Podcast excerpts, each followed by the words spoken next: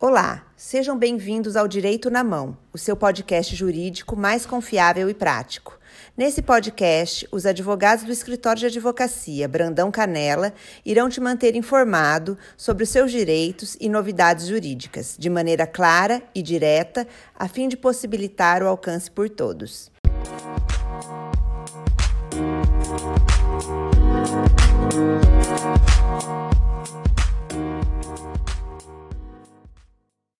Aqui é Tiago de Abreu e Silva, advogado do escritório de advocacia Brandão Canela, e hoje vamos conversar sobre a lei do superendividamento.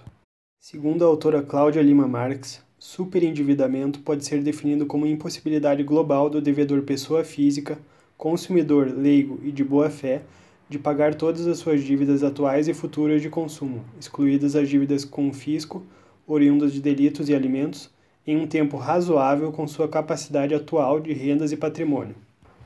Tendo em vista que muitas pessoas estão sofrendo com empréstimos e juros abusivos, em condições que não vão conseguir saldar suas dívidas, foi publicada no dia 2 de julho de 2021 a Lei 14.181 de 2021, conhecida como a Lei do Superendividamento. A lei é aplicável para os consumidores que celebraram contratos a partir de sua vigência, como também para os contratos celebrados anteriormente à sua vigência, prevendo uma série de medidas para proteger os consumidores prejudicados. Entre as medidas previstas estão a repactuação da dívida, a garantia do mínimo existencial, a obrigação da entrega de cópia do contrato de empréstimo ao consumidor, o fornecimento de todas as informações de forma compreensível e a vedação de publicidades abusivas e enganosas.